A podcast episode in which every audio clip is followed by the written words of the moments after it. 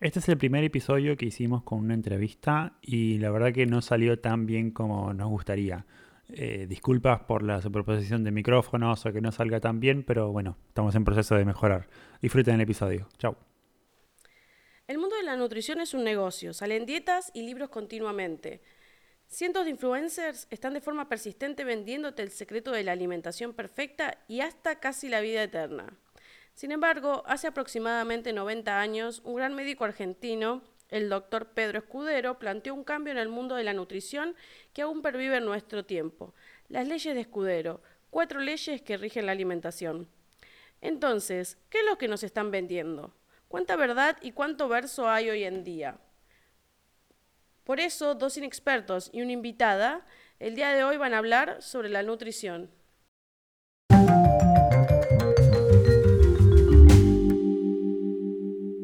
Bienvenidos a Hablemos en el Aire. Mi nombre es Auca y junto a Mayra y nuestra invitada Yamila vamos a transformar esta charla sobre nutrición en un podcast. Bueno, muchísimas gracias por la invitación, un gusto estar acá. Contame, ¿quién sos? ¿Cómo quién Eh, sos? ¿Qué haces? Bueno, esto lo podemos recortar. No, pero igual queda gracioso. ¿Dónde vivís vos? Muy bien, bueno, muchas gracias por invitarme. Mi nombre es Yamila, soy traductora y profe de inglés. Eh, mi interés en la nutrición es eh, como usuaria final, de alguna manera, eh, porque entreno y siempre estoy, bueno, un poco interesada en, en saber cómo alimentar mejor mi cuerpo.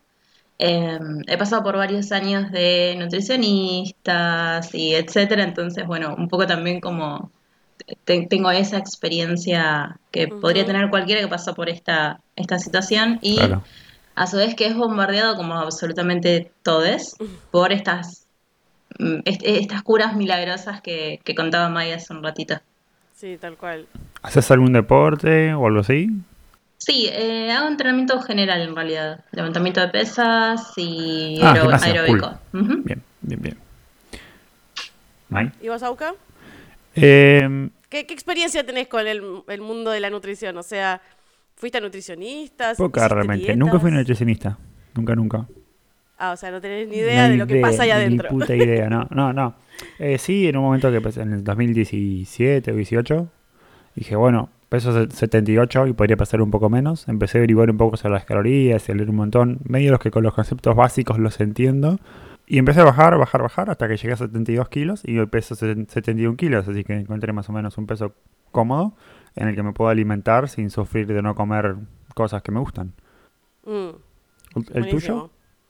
Eh, en mi caso, sí, he ido a nutricionistas, he hecho cosas por mi cuenta, mi madre me ha hecho hacer cosas también. Obviamente. Obvio. Eh, sí, y, y nada, o sea, yo creo que tengo algo de conocimiento al respecto, que después lo aplique ya es otro tema, pero eh, sí, tengo bastante idea de algunas cosas en las, con las que estoy de acuerdo y cuáles no. Aparte es muy caro hacer dieta. Sí, no, y además en el tiempo, yo me acuerdo cuando era más chiquita, yo veía a mi vieja que hacía la dieta de la luna, la dieta del pendorcho, o sea... Los 90 de fueron, fueron tiempos raras. turbulentos. Sí, Más que ahora, creo. Sí, sí, sí. Entre todo lo que es Sí, dieta. hablamos de los 90, casi 2000 por esa, por esa zona. Y bueno, si alguna vez hice dietas, ¡puf! Un montón de veces. Pero bueno, es creo que lo importante ahí es un es tener en claro cuál es el concepto de dietas, digamos. Así es. Ese es el problema. Totalmente. Puede haber dietas para Eh, adelgazar y dietas para engordar. Sí, hay dieta para todo. Sí. Un poco también introduciendo el tema a nivel general, en lo que la medicina se está basando, más que nada es justamente en eso, en personalizar eh, las dietas y en considerar no solamente cuáles son eh, los factores actuales que inciden en tu vida, tu tiempo, tu dinero, qué cosas te gustan, qué cosas no te gustan, Mm. sino también cuáles son tus predisposiciones genéticas. Eso es muy importante. Cada vez se está orientando más hacia estudiar eso eh, particularmente, para saber eh, por qué ciertos tipos de alimentación funcionan en algunos cuerpos y no en otros. Y en otros no. Bueno, antes de continuar, queremos hacer un disclaimer, porque es importante aclarar que ninguno de los tres somos médicos ni nutricionistas. Correcto. ¿sí? Toda la información que vamos a dar es obtenida de nuestra experiencia eh, o de fuentes eh, con las cuales nos informamos, que vamos a intentar dejar todas en la casilla de la descripción. El podcast es solo a modo informativo y para entretenimiento. Por lo tanto, nada que lo que nosotros digamos va a reemplazar una consulta médica hecha y derecha, ¿sí? Y con esa aclaración vamos a continuar Mm. y vamos a aclarar, primero que nada, qué es la nutrición. Bien. Sí, es muy importante esto porque yo no lo sabía, pero hay una diferencia importante entre alimentación y nutrición, aunque algunas veces se utilizan estos dos términos de forma indistinta. En líneas generales, alimentación es básicamente una serie de procesos que encaramos para obtener productos de nuestro entorno, que a su vez esos productos nos van a dar todo lo que llamamos nutrientes. O sea, el, sol es parte de la alimentación. Exacto, Ok. exactamente. Nuestra exposición, Qué loco. exacto, nuestra exposición al sol. Ahí estoy re desnutrida, estoy encerrada hace como año y medio. Estamos todos en una ahí. Sí, sí. Y bueno, obviamente esto, cuando hablamos de nuestro entorno y de tomar en cuenta cuáles son las condiciones que nos atraviesan, también entra los factores socioeconómicos, las costumbres geográficas, los factores psicológicos. Entonces, se puede decir que en líneas generales la alimentación es eh, más o menos voluntaria, es un proceso más o menos voluntario. Ok, Sin embargo, entiendo. la nutrición, por otro lado, es todo lo que sucede una vez ya tomamos nuestras decisiones. Es decir, sucede en el interior de nuestro organismo y de manera involuntaria. Es el proceso de usar todos estos nutrientes internamente para obtener la energía necesaria para sostenernos. Ok, perfecto. O sea, entonces la alimentación la hacemos nosotros como seres que deciden Exacto. y la nutrición es el proceso que hace nuestro cuerpo, Tal cual, básicamente. Entiendo. Ok, excelente. tal cual. Eh, y bueno, vamos a ir viendo que también cada nutriente internamente cumple una función biológica distinta. ¿sí? Hay sustancias que eh, nos proporcionan energía, otras que nos ayudan a desarrollar diferentes estructuras orgánicas, hidratos de carbono, grasas y proteínas. Vayan familiarizándose con estas palabritas. Mientras que, por otro lado, hay otras que asisten al buen funcionamiento del organismo, como las vitaminas y los minerales. Ujú. Ok, Y a tener en cuenta que estamos incluyendo los hidratos de carbono y las grasas como parte de la vida, ¿no? Esto es sí. de ahí en más. Hay que desmitificar a los carbohidratos. Exacto. Buenísimo. Entonces, eh, tenemos que ver cuáles son todos esos nutrientes, ¿no? Eh, para al menos saber identificarlos. Exacto. Bien, bueno, para adentrarnos un poco en todo este matete, creo que eh, lo más organizado es estructurar los nutrientes en macronutrientes, micronutrientes y en tercer lugar nuestra amiga el agüita. Sí, el qué buena agüita. Sobre el Sí. Ay, sí, por favor.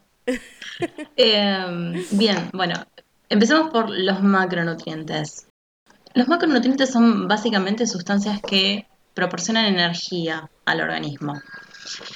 Y también, eh, en rasgos generales, sirven para reparar y construir estructuras orgánicas, promueven el crecimiento y también regulan procesos metabólicos. Son muy importantes. Este grupo está armado por las proteínas, las grasas y los hidratos de carbono. Bien, vamos con las proteínas. Ahora, no lo voy a hacer muy larga, pero son básicamente los componentes de las estructuras de las células. Eh, se dice que las necesidades de un adulto sano y sedentario, según las normas de salud que rigen mundialmente hoy por hoy, son de 0.8 a 1 gramo por kilogramo por día de consumo de proteínas recomendado. Ok, Y a nivel aporte kilocalórico, se dice que las proteínas nos aportan 4 kilocalorías por gramo consumido. ¿sí? En, en términos porcentuales, para que sea un poco más fácil, demasiada matemática muy temprano, se recomienda entre un 10 y un 15% del total de las calorías de la dieta en forma de proteínas para tener una dieta equilibrada. Tenía ok. entendido que Perfecto. no era. eh, estas- que estas son recomendaciones y que puede variar un montón. Y que leerles no importa qué cosas consumís. Si consumís cierta cantidad de calorías en cierta forma. Eh, sí, a ver, es como que los grandes grupos, eh, según las necesidades de cada uno, hay que, en términos generales, Respetarlos. exacto, y respetarlos. Digamos que lo- sobre todo los grandes grupos, no, no, no pueden ser simplemente reemplazados. Claro, claro, bien. Por eso está bueno acostumbrarse también a consultar a un médico que sepa sobre esto, porque básicamente si uno no se informa y no pasa por el tamiz de algún médico piola, eh, empezás a comer de forma intuitiva. Y, y lo intuitivo te puede llevar a tomar malas decisiones muchas veces, sobre todo Mm. cuando entra el factor psicológico de por medio. O sea, nos pasa a todos, o sea, cuando estamos más ansiosos le entramos más al chocolatito que a la ensalada o a la fritura que a la ensalada y bueno, sobre todo en época de pandemia, que uno está encerrado en su casa. Había visto un meme muy bueno hace Y unos se compra una días. torta entera de Letiti. Sí, había visto un, un meme muy bueno hace unos días, el de Karina. Karina, Sí, pero con sí. harinas. Yo en cuarentena, harinas. Bueno, eso. Y tengo una pregunta. eh, Sí, cuando viste que dice 0,8 a 1 gramo de, eh, por kilo por Sí. día, estamos hablando de las proteínas como proteínas, no como la comida proteína. exacto, exacto. Esa es una aclaración, no es que solo podés comer, no sé, 50 gramos De bife, esas 50 claro. kilos, sino que son los, las proteínas que tiene, eh, por ejemplo, el cacho de carne que te la comes. No que el cacho de carne tiene que pesar 50 gramos. Exactamente. Esa es una aclaración que puede confundir. Por eso es más fácil considerarlo en términos porcentuales, quizás. Sí. Bien. A su vez, un poco eh, investigué un poquito más sobre cómo están constituidas las proteínas. Y están constituidas por aminoácidos que una vez que son ingeridas se liberan y se absorben en el intestino tras la digestión. ¿Sí? Eh, Hay una alegoría muy linda que encontré que es, las proteínas son básicamente un tren en donde cada vagón es un aminoácido. ¿sí? Y algunos de estos aminoácidos son sintetizados por nuestro organismo a partir de otros aminoácidos que asisten en el proceso y también a partir de los hidratos de carbono y de las grasas. Acá puedo hacer un chiste de ¿qué nació primero, la proteína o el aminoácido? Es muy buena. ¿Y dónde podemos Bien. conseguir estas, estas proteínas? Bien, eso, eso es importante. Eh, las proteínas pueden ser de origen animal o de origen vegetal, ¿sí? Pero algo que quería mencionar antes de, de, de dónde vienen estas proteínas, dónde las podemos conseguir, es un poco sobre los aminoácidos estos que las componen. Mm, Hay ciertos aminoácidos que el organismo no es capaz de sintetizar por sí mismo, ¿sí? Que se- son ocho. Son los llamados eh, aminoácidos esenciales, que ahora están súper de moda. Ajá. Bueno, son el triptófano, la lisina, la metionina, la treonina, la fenilalanina, la leucina, la isoleucina, la valina y un noveno aminoácido esencial que, la, que es la histidina, que eh, es esencial en el- especialmente en el crecimiento de los lactantes. Ok. Sí, esto se consigue O sea- a través de la alimentación también. Eh, Ok, estos son completamente externos. Exacto. Nosotros no lo podemos generar Exacto. solitos. Exacto. Y bueno, esto que mencionabas, May, de, de dónde vienen las proteínas. Pueden ser animales, es decir, proceder de la carne, el pescado, la leche, los huevos, así como de los derivados cárnicos, los embutidos, los jamones y los derivados lácteos, todo lo que es yogures, quesos, etc. Y contienen los aminoácidos esenciales, estos, ¿sí? Así que es- está bueno o consumirlos o saber cómo reemplazarlos, ¿sí? Otras proteínas son las de origen animal, eh, vegetal, perdón, y provienen de los cereales, las legumbres, los frutos secos, la soja. Eh, estos no contienen algunos de los aminoácidos esenciales, pero lo, que dicen los especialistas es que la combinación de las legumbres y los cereales, por ejemplo, sí aporta aminoácidos esenciales. Perfecto. Ok, es el, el típico tema de las proteínas incompletas. Claro, exactamente. Ah, y también es importante aclarar que no es necesario que te las comas en la misma comida, eh, las proteínas eh, vegetales y los cereales. Claro. Siempre que esté equilibrado, por ahí en el día, a la mañana comiste eh, algún cereal y a la noche te comes al- eh, proteína de origen vegetal, no hay problema. correcto. No es que tenés que comerte siempre todo junto, siempre lenteja con... Claro, claro, claro. Bien ahí. Igual, conozco pocas tortas de lentejas igual. Si me quieres hacer una torta dulce con lentejas. Bueno, eh, hay- debe haber recetas asiáticas que incorporen mucho más todo lo que es legumbres a nivel quizás en postres y demás. Mm. Sí, pero siempre están ahí como que tenés que juntarlo con arroz o con avena o con algo por el estilo. Claro. En general, todas las, las ¿cómo se llama? Los medallones, estos que simulan hamburguesas, Sí. Generalmente siempre tienen la- una combinación de... Son soja, en la gran mayoría, es raro que sea pura carne. Mm, Sí, sí, sí. Pero en las, de, en las vegetales, por ejemplo, las hamburguesas de lenteja o Mm. las de garbanzo, siempre le ponen algún cereal. Claro. Y luego tenemos eh, las llamadas proteínas de alto valor biológico, ¿sí? Que son aquellas que contienen todos los aminoácidos esenciales. Las dos proteínas modelo son la ovoalbúmina, de la clara del huevo, y la lactoalbúmina de la leche. Sí, así que nada de andar tirando partes del huevo y demás, si, si son personas que consumen eh, productos de origen animal, eh, no, no- no se dejen guiar por eh, los demonizadores de la- la- alguna parte del huevo, que hay un montón de gente que dice Sí. que no es sano, que lo tenés que tirar la yema, bueno, no, no, no, no es tan simple. Son antiguos mitos, vienen de antiguos mitos esas cosas. Sí, sí, y también yo en un momento me, me empecé a interesar por opciones vegetarianas y mm, ahora está un poco más eh, conocido y está más generalizado y hay más nutricionistas que respetan realmente los deseos del paciente cuando alguien se acerca y dice yo quiero tener una dieta basada en productos que no sean de origen animal, pero hay todavía un montón que hacen medio una objeción de conciencia medio extraña en donde te dicen no, sin esto no podés vivir, Claro. no, sin aquello no podés vivir y eh, a ver, no soy especialista, pero no creo que haya cosas irreemplazables realmente. Ok. Sí, eso pasa más que nada con los nutricionistas tipo old school, Claro. que ya tienen estudios de hace muchísimo, muchísimo tiempo y sin actualizarse. Sí, totalmente. Bueno, el segundo grupo, dentro de estos macronutrientes, habíamos dicho que eran las grasas. Y las grasas son básicamente el, el nutriente energético por excelencia. ¿sí? Este grupo está formado por los triglicéridos, los fosfolípidos y el colesterol.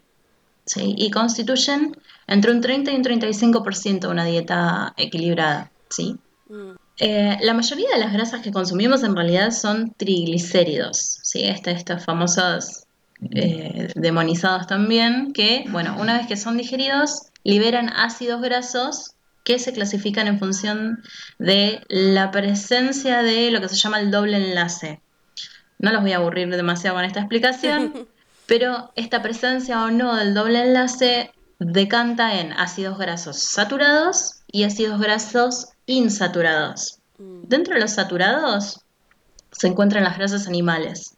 Tenemos carnes y sus derivados, lácteos y huevos, y los saturados en grasas vegetales tenemos los aceites tropicales, que son el esteárico, el palmítico, el láurico, el butírico, quizás lo- los del, de leer Ah, los que alguna aparecen atrás como aceite de palma, me acuerdo, Exacto. sí, muchas veces los vi. Sí, Exacto. sí.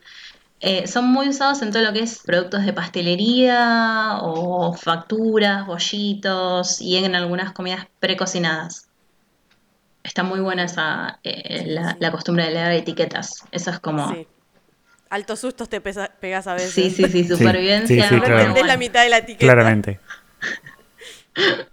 O cuando en algún grupo empiezan a, no sé, a funar algo, el, el aceite de tal cosa es cancerígeno, vos decís, para, yo esto lo leí en algún lado. Y empezás a revolver la alacena.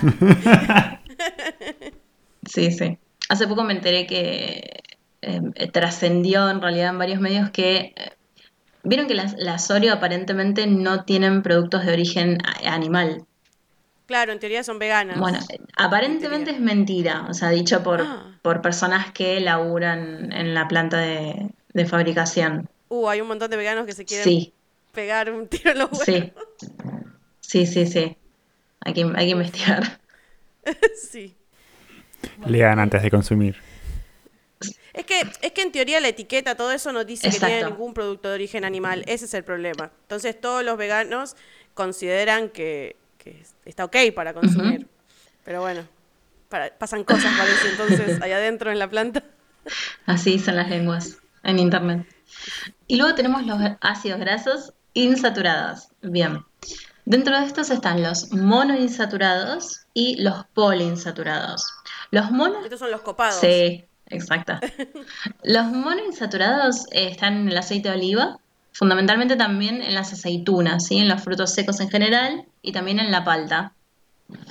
Está, está, está carito aún. Sí. El monoinsaturado cotiza en bolsa. Está carita, sí, sí. Y después tenemos los poliinsaturados, ¿sí? Que es, básicamente están conformados por el eh, ácido graso omega 6. Se encuentran en los aceites de semillas y los representantes más conocidos de este grupo son el ácido linoleico y los ácidos grasos omega 3. ¿sí? Eh, la fuente principal de los omega 3 son los pescados azules. Eh, y bueno, todo lo que son ácidos grasos insaturados, eh, por lo que estuve leyendo, eh, son de, particular interés, por ejemplo, para las personas diabéticas, sobre todo los poliinsaturados, porque aparentemente, por lo que la ciencia está estudiando, se permiten disminuir los niveles de triglicéridos y además tienen una acción eh, antiagregante y vasodilatadora. Mm, Así que se los está estudiando en ese sentido. Y después, eh, algo también a tener muy en cuenta es las grasas saturadas incrementan, como mucha gente sabe, las concentraciones de colesterol en la sangre. Pero por otro lado, las monoinsaturadas poseen grandes propiedades protectoras, ¿sí? Hablo de eh, efecto antioxidante ante radicales libres, hablo de una mejora en la coagulación de la sangre, también se asocian con una menor incidencia de enfermedades cardiovasculares y también de varios tipos de cáncer, mama, endometrio, colon, próstata y de demencias, que todavía se está estudiando cuál es la conexión, pero hay ya estudios eh, interesantes al respecto. claro. Sí, sí, sí. Yo me acuerdo que mi madre, no sé, no sé si fue cuando tuvo eh, cáncer. Creo que le daban, si no me acuerdo, o si no mal recuerdo, omega 3. Yo me acuerdo que como que lo obligaban a tomar Ah, eh, por el médico. Así que algo, te- algo tendrá que ver. Algo hará por ahí. Eh, y después tenemos a estos que mencionamos antes, los ácidos grasos trans, ¿sí? Que conllevan un aumento del colesterol en la sangre, ¿sí? Del malo, del colesterol malo, del LDL, y una disminución del colesterol bueno, o sea, es doblemente malo. Y obviamente esto conlleva un, un riesgo más elevado de padecer problemas cardiovasculares, ¿sí? Mm, El colesterol en líneas generales es una grasa que se encuentra exclusivamente en los alimentos de origen animal, ¿sí? Es decir, el exceso de colesterol en la dieta conlleva, al igual que los ácidos grasos saturados y los de configuración trans, un aumento del colesterol LDL y un descenso del colesterol HDL, ¿sí? El LDL es el malo, el HDL es el bueno.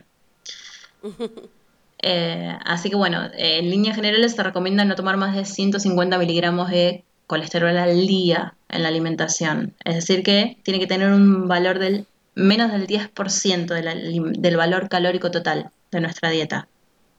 entiendo. Perfecto. Y luego pasamos a, después de, de- se, se va la tormenta y llegan los buenos hidratos de carbono. Sí, los que son, son bardeados un poco. Sí, pobrecitos, tienen mala prensa. Se los quiere excluir, le hacen bullying. Tienen Hacen mala bullying, claro. prensa. Los, los hidratos son una fuente importantísima de, de energía y proceden fundamentalmente de los vegetales, estos, ¿sí? Eh, la ingesta en un adulto sano, eh, que habitualmente se recomienda, es de 3 a 5 gramos por kilogramo por día y se dividen en tres grupos, los monosacáridos, los oligosacáridos y los polisacáridos. Los monosacáridos son los más simples, ¿sí? Eh, simples a nivel eh, atómico, sí. Con- constan de 3 a 6 átomos de carbono. Después tenemos los oligosacáridos, que son formados por menos de 10 moléculas de monosacáridos. Y los polisacáridos, que son formados por más de 10 moléculas de monosacáridos. O sea, digamos que los polisacáridos son como más complejos Correcto. que los monosacáridos y los oligosacáridos. Correcto. Y por eso se van a absorber más lentamente en el intestino también. Entonces los monosacáridos y los oligosacáridos, los primeros y los segundos de la lista, se absorben rápidamente en el intestino. Los disacáridos son, eh, con- son los que conocemos todos como la sacarosa o la sucrosa, ¿sí? que es el azúcar común, Sí. eh, la lactosa, que es el azúcar de la leche de los mamíferos, y la maltosa, que procede del almidón. Ok. Después tenemos los polisacáridos que dijimos que eran los que se absorben más lentamente en el intestino. Entre los principales de estos encontramos el almidón o la fécula y también en el glucógeno, que está presente en el hígado y el músculo de los animales. Ok, estos polisacáridos vienen de, por ejemplo, los, los legumbres. Exacto. Entonces. Exacto. Ok, Los cereales, las legumbres, los tubérculos. ok. Es como que los monosacáridos son como que te dan la energía al toque y los polisacáridos es como que el cuerpo tiene que laburar para sacar la energía. exacto. Una cosa así. Bien, y después pasamos como a otra categoría. ¿no? Porque recién estábamos como con los macronutrientes, como los tres grupos grosos. Eso. Y ahora vamos a pasar como a, a los detallitos. But wait, there is more. Exacto. En- pasamos por el macro, ahora vamos al micro. Ahora pasamos del tren al micro.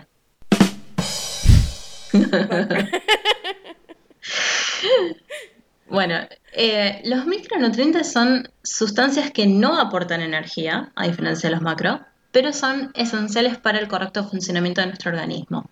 Acá tenemos eh, las vitaminas, los minerales y oligoelementos y la fibra alimentaria. ¿sí? Mm, Las vitaminas eh, se pueden dividir en dos grupos, las hidrosolubles, ¿sí? que son ocho vitaminas del grupo B y las vitaminas C. Acá entraría nuestro buen amigo el sol. Y luego las liposolubles, que son las vitaminas A, D, K y E. Después tenemos los minerales y los oligoelementos, que en este grupo se encuentran el calcio, el fósforo, el magnesio, el sodio, el potasio, cloro, azufre, hierro, yodo, zinc y unos cuantos Otros más. más. Sí. Bien. Eh, después tenemos a la fibra alimentaria. La fibra alimentaria con cierta actualidad se empezó a reconocer como un nutriente fundamental de la alimentación. Eh, la fibra alimentaria está constituida por polisacáridos de los vegetales que no se pueden digerir en el intestino humano porque nos faltan las enzimas digestivas específicas. Entonces son solo parcialmente fermentadas. ¿Se incluye la celulosa? Eh, sí, Es la única fibra que sé que no la digerimos y la digieren las vacas, porque tienen cuatro estómagos. Exacto, exacto. La celulosa entra, a- acá la fibra alimentaria se divide en dos, también subgrupos. La celulosa entraría en la fibra escasamente fermentable, insoluble y no viscosa. Entonces tenemos, eh, esas no son fermentables en el colon y no alteran la absorción de los nutrientes. Las principales son la celulosa, la hemicelulosa y la lignina. Luego tenemos la fibra fermentable, soluble y viscosa, que sí son fermentadas en el colon, enlentecen el vaciado gástrico, la difusión y la absorción de los nutrientes y retrasan el tránsito intestinal. Eh, las principales son todo lo que son las gomas, los mucílagos, las pectinas, el almidón resistente y los fructooligosacáridos. No entiendo por qué una goma sería un nutriente. Como si, si no lo podemos digerir, ¿qué es, lo que, ¿qué es lo que absorbemos de eso? ¿O qué nos sirve de eso? Eh, Pero yo entiendo como que pasa de largo, ¿no? Claro, pero entonces Como que no entra y, es ¡uh! así como entró se fue, pero no es que aprovechamos algo de eso. En realidad es por la función que tienen en el sistema, porque las fibras lo que, es, lo que suelen hacer es eh, generar un efecto hipocolesterolémico e hipoglucemiante y también un efecto antidiarreico. Per- per- perdón. Te, te- te mantiene ahí todo Sí. compacto. Sí, sí, sí, pegadito. Sí, exacto. O sea, de alguna manera regulan el tránsito intestinal. Ok, muy bien. Mm, Bien, y luego tenemos el agua, ¿sí? Ese, este es nuestro, nuestro tercer nu- gran nutriente. Teníamos los macronutrientes, los micronutrientes y en tercer lugar el agua. Yo lo dejé vacío, no, no- no sé por qué, no sé qué- qué- en qué pensaba cuando lo dejé vacío. Podría haber agregado alguna cosita más. No, de última después hablamos del agua en los mitos, decimos lo de las dos litros de agua que... Perfecto. Eh, y, y nada más. Sí, tampoco es... Vi la cara de Auca como... ¿Cómo que ¿Cómo chamuyo? que no? Ah, ¿Cómo que no? sí, después hablamos, después hablamos. Quédate, quédate hasta el final que, Ok. que esto se pone bueno. ¿Sabías que desde Anchor podés dejarnos un mensaje de voz? Hacelo desde anchor.fm barra Hablemos en el aire.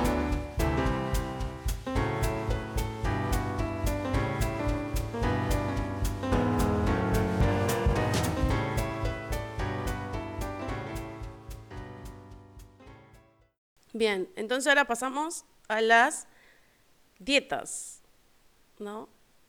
Sí, Habríamos que, estaría bueno saber primero qué es una dieta, ¿no? Exacto. Como para arrancar y no empezar con conceptos erróneos de lo que estamos hablando, que todos hablemos el mismo idioma.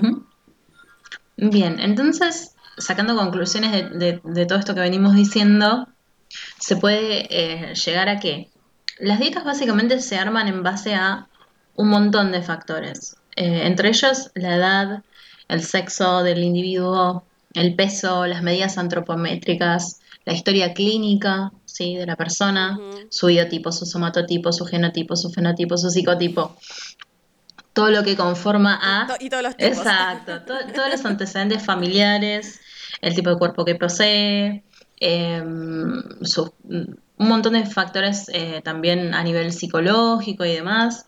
El tipo de actividad física realizada también, el nivel de desempeño físico-atlético, si la persona realiza eh, una práctica física, cuántas veces por día, qué tipo de actividad física, si la realiza de manera competitiva.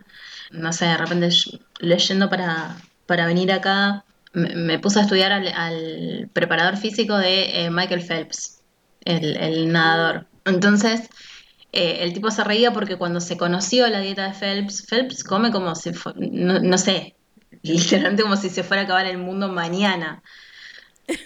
Ah, no sabía. Claro, eso. entonces un montón de gente empezó a decir, ah, bueno, si este tipo come así y no le pasa nada y es competitivo, entonces yo también puedo comer Claro, pero la, la energía que gasta el tipo y Claro, en- lo que labura claro. para gastar eso es otra cosa. Claro, entonces el preparador físico salió por todos los medios a decir, no coman como este tipo porque se van a empezar a morir, tipo, mañana. O sea, literalmente el, el, eh, el médico dijo, este tipo sentado en un escritorio consume más energía que todos nosotros corriendo. Ok, sí.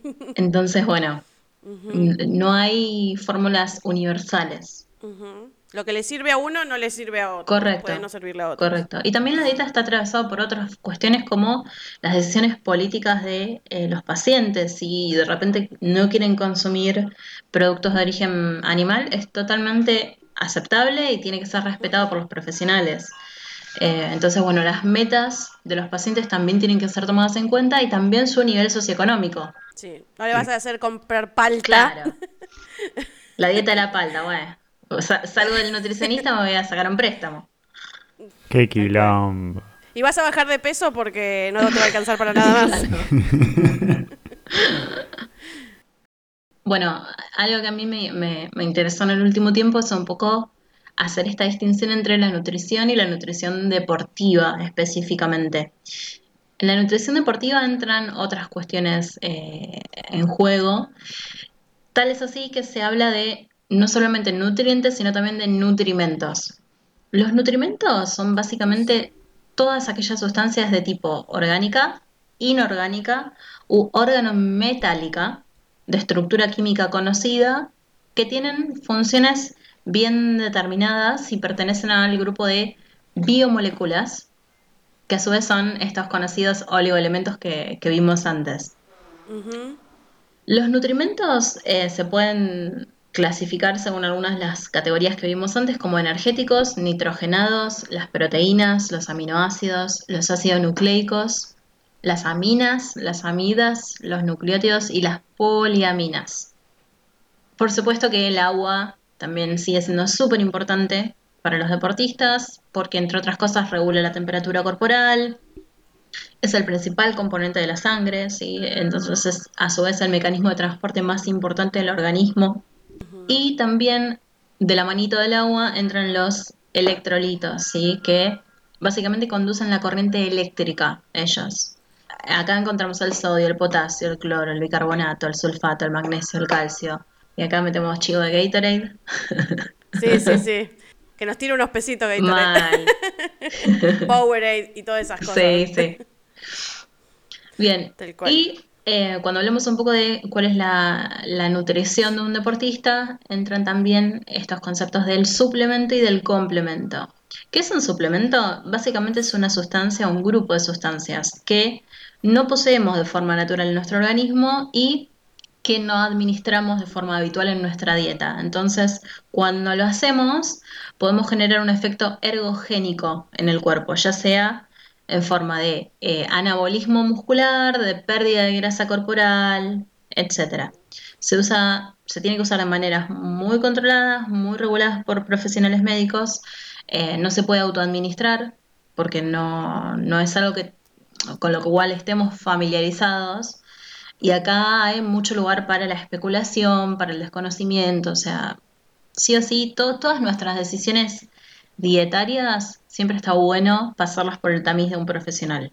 Después tenemos los complementos, que los complementos sí son sustancias que se encuentran de forma natural en nuestros organismos o en nuestras dietas diarias y que al administrarlas en mayor concentración pueden proporcionarnos grandes beneficios, como una reducción en los niveles de grasa corporal, como mayor volumen muscular, como mayor resistencia, bueno, etcétera. Ok, por ejemplo, por ejemplo, no sé, yo tengo deficiencia de, hierro, sería, y yo tuviera que tomar algo Exacto. para, sería un complemento, no un suplemento. Exacto.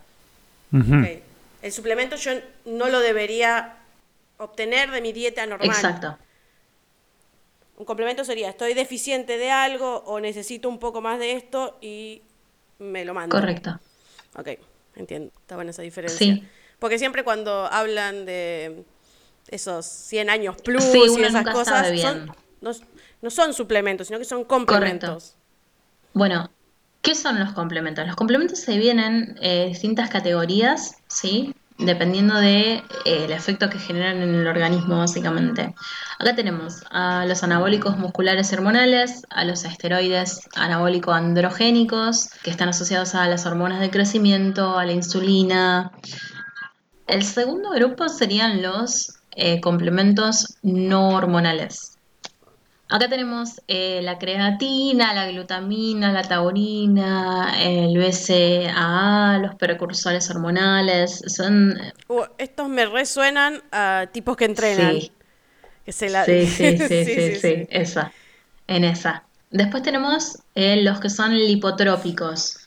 La L-carnitina, la metionina, la colina, la tiamina, el complejo B, los ácidos grasos omega 3, 6 y 9, o sea, son, son todas cuestiones que ya las vimos antes, o sea, están presentes en nosotros, pero se consumen de manera como, con mucha intención y en determinada cantidad y con determinada regularidad para generar un efecto extra adicional. Un power up. Claro, tal cual.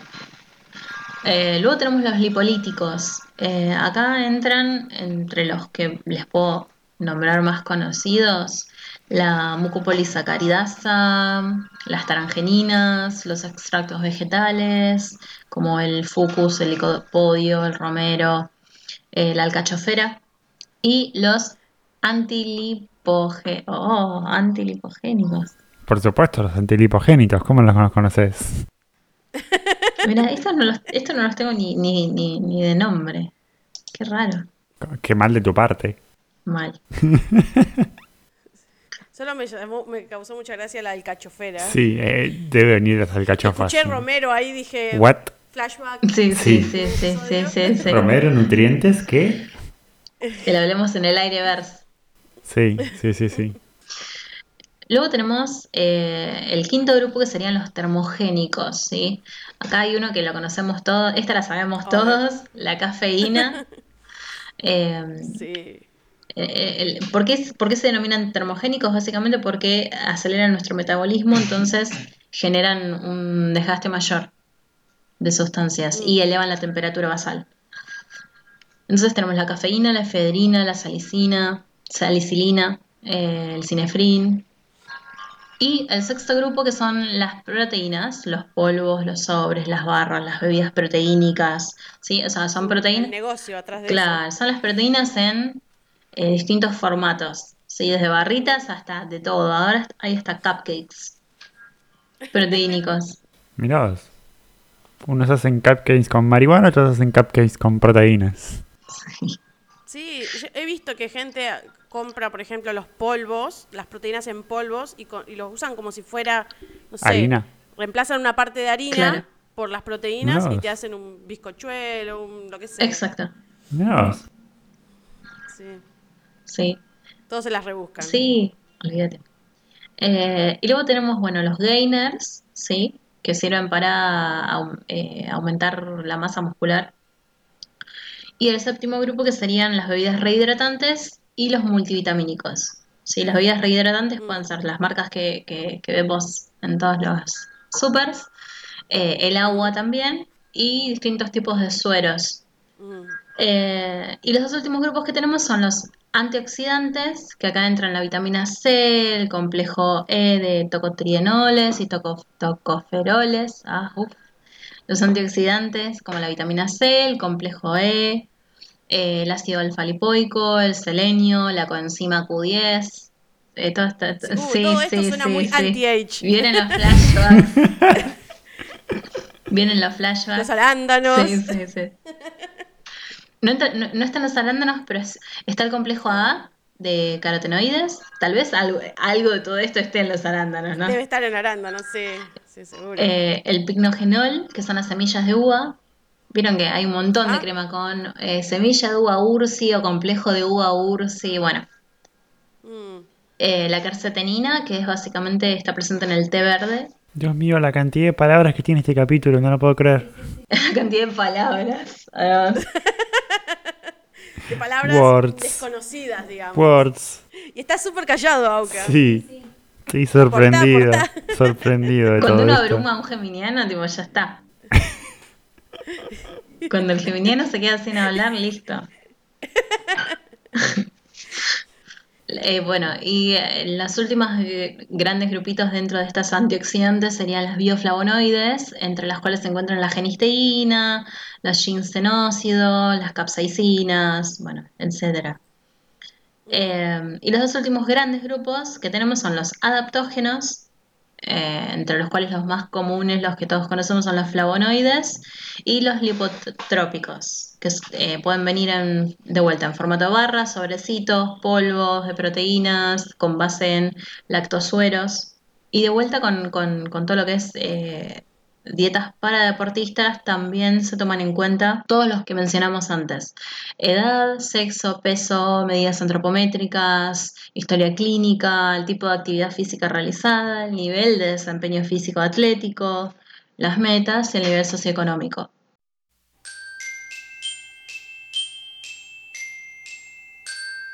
Bueno, ahora viene, creo que la parte más divertida. Sí, Ver, a ver, los mitos.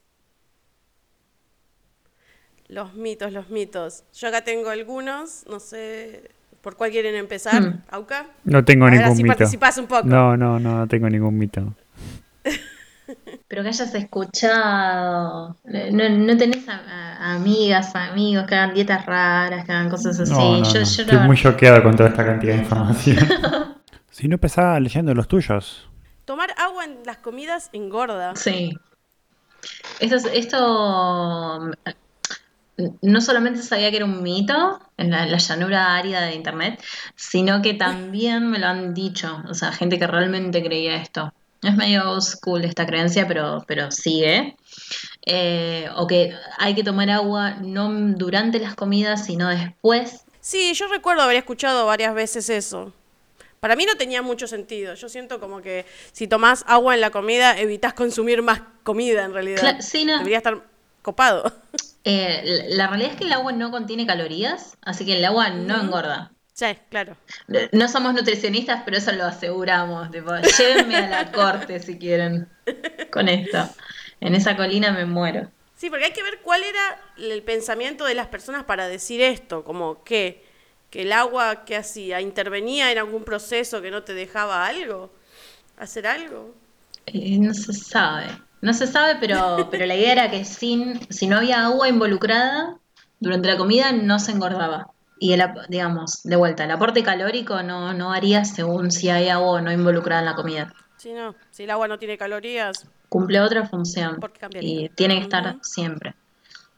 Eh, algo que vos habías mencionado antes, May, era lo del mito de los dos litros de agua por día. Claro, claro, exactamente. Está como popularizado por todos lados que se tienen que tomar dos litros de agua. Hmm. Hasta hoy lo quería cierto yo. Claro, los ocho vasos. Los famosos ocho vasos. El tema es que el consumo de agua, a ver, no hay ningún, no existe ningún estudio que diga que vos necesitas dos litros de agua. ¿sí? No existe ningún estudio. Eso fue una creencia vieja que, si mal no recuerdo, fue algo que se popularizó en Estados Unidos por un comentario de eh, una organización, en teoría, de, de nutrición, después voy a averiguar bien el nombre, que dijo ese comentario y se, tome, y se tomó como una verdad cierta. Lo cierto es que el consumo de agua depende muchísimo, empezando por nuestros cuerpos, nuestro, nuestra configuración, nuestra altura, nuestro peso. También depende mucho del lugar geográfico en el que estés. No es lo mismo estar en el Ecuador cagándote de calor que estando en una zona más fría. Y otro tema es que el agua no tiene por qué solo consumirse en forma de agua, o sea, de líquido, Claro. sino que muchos de los alimentos ya contienen agua dentro. Entonces, no es necesario tomar estos dos litros de agua. Si uno tiene una alimentación eh, equilibrada y come alimentos, no sé, como verduras especialmente, eh, tienen mucho contenido de agua y podría incluso ser suficiente y no necesitar más. ¿sí? Lo cierto es que no se tienen que obligar a tomar los dos litros de agua Claro. porque puede que no sea necesario. Nosotros tenemos un indicador que nos dice si tenemos que tomar agua o no, que es nuestra sed. Y también es un chamullo de si tenés sed ya que te deshidrataste. No tiene nada que ver eso. No, bueno, yo creo que la sed también forma parte de una costumbre, porque yo tenía momentos en el que no bebía agua y cuando empecé a trabajar dije, bueno, me pongo una botelli- botellita al lado del escritorio y empecé a tomar. Por un momento tuve unos años que dejé de trabajar, viajé a Alemania, volví, me recibí todo eso, y en mi casa no lo hacía eso, y no sentía sed. Después cuando empecé a volver a trabajar, tenía la botella al lado y me costó tomar el hábito de tomar el agua. Cuando volví a mi casa durante la cuarentena, al no tener, yo sentía sed tenía el hábito de tomar agua. Entonces, la sed un poco le hice como hábito yo mismo. Sí, lo que pasa es que, a ver, la sed es una señal que te manda, se te manda desde el hipotálamo. ¿Sí? Entonces, no está mal tomar los dos litros de agua. A ver, no te va a hacer mal que los tomes, para nada. Pero no lo pongan como que es algo que obligatoriamente lo tenés que hacer. ¿Sí? Con la excepción de, por ejemplo, eh, la gente mayor. La gente mayor, lo cierto es que cuando se vuelve más viejita, las cosas se empiezan a descomponer y una de esas cosas es eh, las señales que manda el, el hipotálamo. ¿sí? Entonces pueden no empe- empezar a no sentir esta sed. ¿sí? Y en ese caso sí, los mayores deberían controlar un poco su consumo de agua, porque ellos sí se pueden deshidratar y la deshidratación eh, trae complicaciones, más que nada en la gente mayor, cuando tiene otras enfermedades. ¿sí? Entonces, ahí sí, veo, si vos tenés un problema, eh, sí, controla tu cantidad de agua.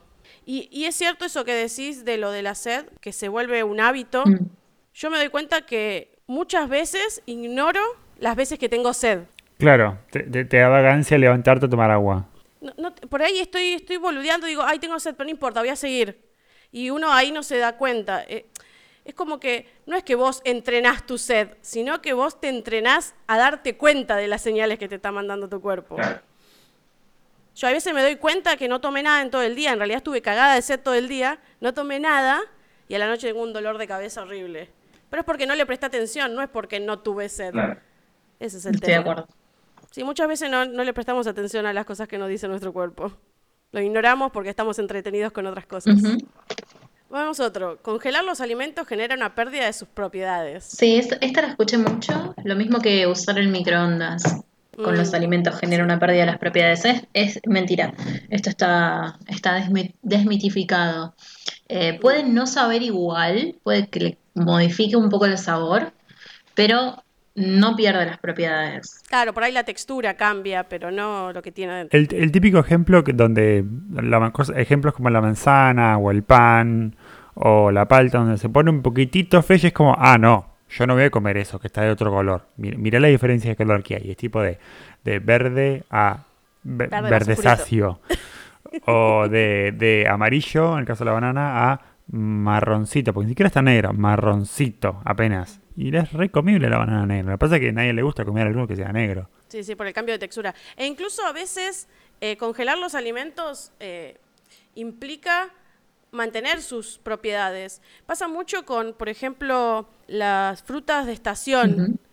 A vos cuando te traen, lo vas a buscar a la verdulería, vos no sabes cuánto tiempo estuvo esa fruta o esa verdura en la, ver- en- en la verdulería. Y por ende, probablemente cuando llegue a tu casa. Ya va a estar un poco degradada. En cambio, otras frutas y otras verduras que se congelan posterior a su recolección, probablemente tengan muchas más vitaminas y propiedades que la misma verdura que vos conseguiste en la verdulería. Claro. Es loquísimo. eso. Totalmente. Totalmente, sí. De hecho, la, la- la congelación y la ultracongelación son dos de las técnicas de preservación de los alimentos que eh, más se recomiendan. Ujú. Ujú. Así que no le tengan miedo tanto a la comida congelada, siempre que no tenga cosas extra y que no sean ultraprocesadas. Claro, claro, Hablamos de las frutitas, frutita, ¿no? claro. Lo que sí es verdad es que congelar no detiene el proceso de, Descomposición. de- sí, de, de descomposición de las comidas. Lo ralentiza al máximo posible, pero no lo detiene. Bien, y tal cual. Después, eh, el otro mito es, este es muy común, lo conocemos todos y no está comprobado, ¿sí? Este es uno de esos mitos que es un mito porque se sostiene como una verdad y no está comprobado aún. Mm, No está refutado aún, pero no está comprobado tampoco. Es que el café aumenta la presión arterial. Hay un Mm. montón de gente con, con hi- hi- hipertensión en el mundo que no consume café, que le escapa el café, que le tiene pánico al café. Y la realidad es que todavía no hay estudios conclusivos que unan mm. estas dos cuestiones. Se está estudiando todavía. Sí, sí, hay muchas cosas que no es que no sean, que porque no esté comprobado científicamente tampoco quiere decir que no Claro. sean ciertas. Ese es el tema. Exactamente. Bueno, este es uno de esos casos en donde se juntó una cierta masa crítica de personas que tenían hipertensión y que consumían café y metieron todo en una misma bolsa y después vino otro tipo que dijo, che, pero pará, hay más cosas acá. Sí, Acto. hay otras condiciones que pueden hacer aumentar la presión arterial además del café, si no sabes que consume toda esa gente Exacto. que juntaste. Exacto. No es tan simple. Eh, Bueno, en ese estadio se encuentra la medicina hoy por hoy con el café y la presión arterial. Pero mientras tanto, bueno, hay un montón de marcas que siguen lucrando y te venden el café descafeinado. Sí, también lo del café descafeinado también tiene otra, más allá del tema de, de la presión arterial, también hay gente que como que le los altera un poquito, pero no por la presión, Claro. sino por este aumento del metabolismo que hablábamos antes. Ah, acá hay uno más. Uh, esto, el azúcar moreno es más sano que el blanco. Esa es hermosa. Y yo, y yo a ese le sumo el, el- la sal del Himalaya es más sana que la sal normal. No, mira. De los mismos tipos que te trajeron, el azúcar moreno es más sano que el blanco. Pasa lo mismo. Me, me imagino la escena de Scooby-Doo, ¿viste? Des- desencapuchando al malo. Eh, lo de la sal de la Himalaya es, lo mi- es una situación parecida. De que en realidad sigue siendo sal, no importa de dónde venga, y si tiene alguna vitamina más, en la cantidad que lo consumís, Claro. eh, no te va a hacer nada. Es volver a lo de las especias, ¿no? Que para que realmente tenga un beneficio adicional tomarte la sal esa del Himalaya, Mm. Claro. eh, tenés que comer un montón de sal y te vas a morir si comes un montón de sal. Les avisamos. Para más información, revisen el capítulo de especies. Después tenemos otro que es eh, mezclar hidratos de carbono y proteínas engorda. De vuelta, es, es exactamente lo mismo que pasa con el agua, ¿sí? Eh, e- e- esto es un mito. En realidad engordamos cuando nuestra ingesta calórica es mayor que lo que quemamos. Es, ese es el, el ratio, así, muy, muy a grosso modo. Sí. O sea, no tenemos que ingerir más calorías de las que eh, podemos quemar. Eh, y eso es todo. Y el último, e- e- este es casi personal, porque a mí me lo decían siempre cuando era chiquita. Y ahora, y ahora, mamá, mira, tengo la ciencia para refutarlo. toma esto, mamá, toma esto, papá. Toma esto, doctora Godínez. Bueno, eh, es que el zumo de naranja, el juguito de naranja, hay que tomárselo rápido porque pierde las vitaminas. Si uno lo deja. Mirá no sabía eso. Sí. Sí, Todos los días te mandan el jugo de naranja temprano, cor- cortando la naranjita, ¿viste? A las 6 de la mañana. porque tenés que tomártelo antes de que sea fresco. A ver, siempre igual va a ser siempre mejor comerte la naranja, eso ya, ya de base, ¿no? Sí, obvio, eh, pero porque, bueno, eh, estás tirando gran parte de la fruta, digamos, sí. sí. La fibra, Claro. ahí estaba la fibra que lo hablamos antes. Claro. Eh, pero esto hay mucha gente que cree que si exprimís un jugo de frutas y lo dejas un rato en el vaso, eh, se le van las vitaminas o pierde las vitaminas. Sí, uno decía Ujú. 15 minutos o 20 minutos, ya como que, como que no tenía sentido tomarlo, entiendo que había que tirarlo, pero como que ya habías perdido todo el esfuerzo que habías hecho. Claro. Eh, bueno, no, es mentira, es mentira, tarda, tarda varios, un día, alrededor de un día, una cosa así, para empezar a degradarse y que no tenga el mismo aporte. Está bueno siempre recurrir a, a la medicina, no, no, no tirarse intuitivamente, hacer interconsultas también, o sea, no quedarse con una sola opinión, pedir referencias. Hoy por hoy con las redes eso está bastante bueno porque hay muchos profesionales que es como que trabajan mucho más a la vista, entonces está un poco más democratizado el acceso a ciertos profesionales y a cómo trabajan y la oferta es mucho más amplia, así que eso está, está bueno. Sí, porque básicamente te puedes hacer muy mal si te agarras de, de influencers Sí. o cosas random que encontrás en Instagram. Viviana Canosa. ¿Y, y cuáles son los youtubers, podcasters o médicos que ustedes recomiendan para visitar y informarse que sean fuente relativamente seria? Yo sigo en, en Instagram a Educando Nutrición. Sí, Educando Nutrición eh, es un equipo interdisciplinario de profesionales. Eh, no solamente hay nutricionistas, sino también deportólogas, psicólogas. Es el primer lugar que encuentro, seguramente haya muchos más, pero es el primer lugar que encuentro. No, no, no lo he usado todavía, digamos, pero sí las sigo eh, online que lo que hacen es articulan no solamente la consulta con un nutricionista, sino también cubren como todos los frentes, digamos. Si uno se acerca como paciente para, para con una necesidad dietaria específica, eh, se pasa por una especie de consulta de admisión eh, y se arma todo un programa integral eh, en donde si las necesidades de cada paciente también van por el lado, no sé, por ejemplo, yo soy una persona súper ansiosa y, y me acerco, eh, probablemente también me orienten a una interconsulta psicológica, porque entienden que es multifactorial la alimentación y la nutrición.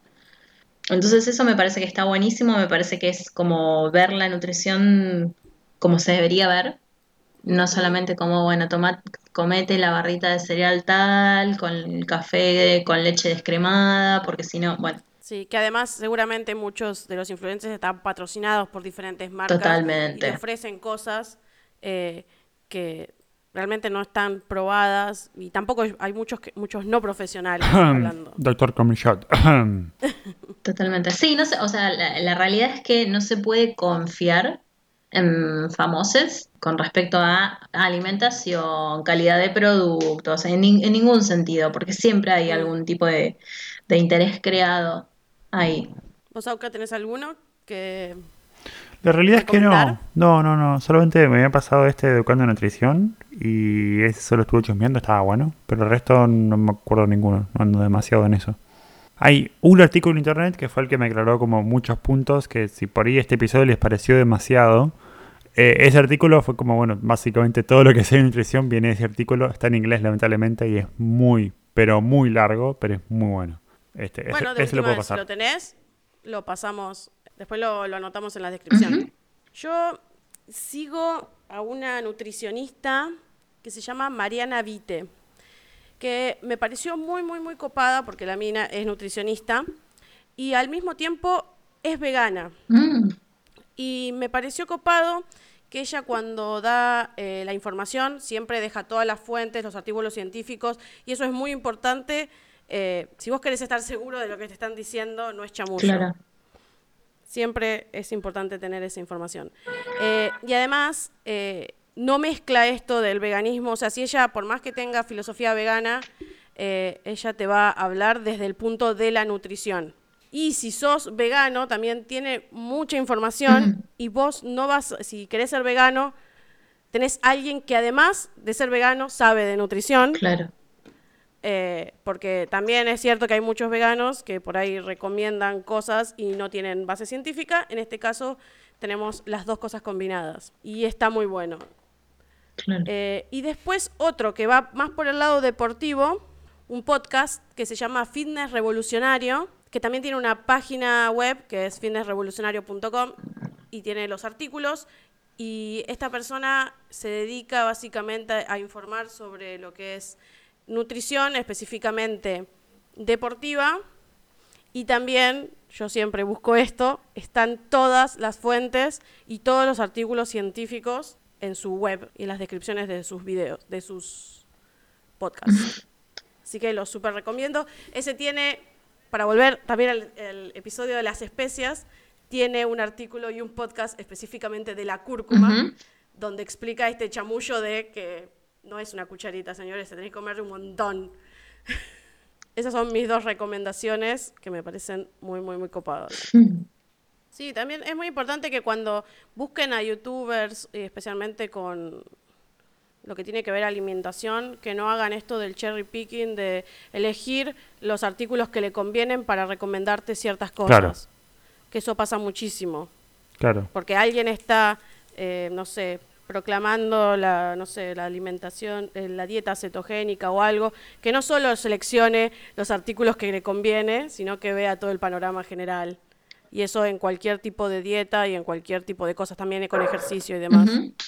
Obvio, y además, o sea, todo lo, todo lo que implica una necesidad básica, como la, la alimentación y la nutrición, o sea, vos siempre tenés que estar pensando que del otro lado la persona no tiene un mango. Y si tiene un mango, o si tiene un canje como Romina Malespina, que todos los días le llegaba el encargue de salmón rosado a la puerta y se sacaba la fotito para, bueno, bendecidas, pero Sí, asumamos que del otro lado no se tiene un mango y hay que comer lo mejor posible con lo que se puede tener. Y si es si eso incluye incentivar a la persona para que incluso cultive sus propios alimentos, fantástico también. Sí, también que cuando busquen eh, una recomendación general en, en todo el tema comida, que cuando busquen, eh, eh, no sé, youtubers, podcasters o influencers, lo que sea, que sean de su país, porque si no van a empezar a encontrar cosas como comer, comer cosas que nunca van a encontrar, que les va a salir fortuna, que van a tener más conciencia de las cosas de estación y demás Como dijimos al comienzo, la alimentación es muchas veces concebida como un negocio, un lujo elitista dependiente de tener tal o cual producto milagroso. Pero no debería serlo. Está en nosotros recuperar la autonomía como consumidores de información y nutrientes, investigando y accediendo a recursos accesibles como la bibliografía que dejamos abajo para tomar más y mejores decisiones respecto a nuestra alimentación. Gracias por escucharnos y buen provecho. En el próximo episodio vamos a hablar sobre las criptomonedas. Y bueno, nos vemos en el próximo episodio. Bye bye. Escucha nuestros episodios desde Apple Podcast, Spotify, Google Podcast, entre otras plataformas. Si querés estar al tanto del lanzamiento de los nuevos episodios, podés encontrarnos en Twitter como arroba hablemosaire o envíanos un mail a hablemosenelaire arroba gmail.com. Si querés ayudarnos, deja una reseña y calificarnos en iTunes. También desde Anchor podés dejarnos un mensaje de voz ingresando en anchor.fm barra Hablemos en el Aire.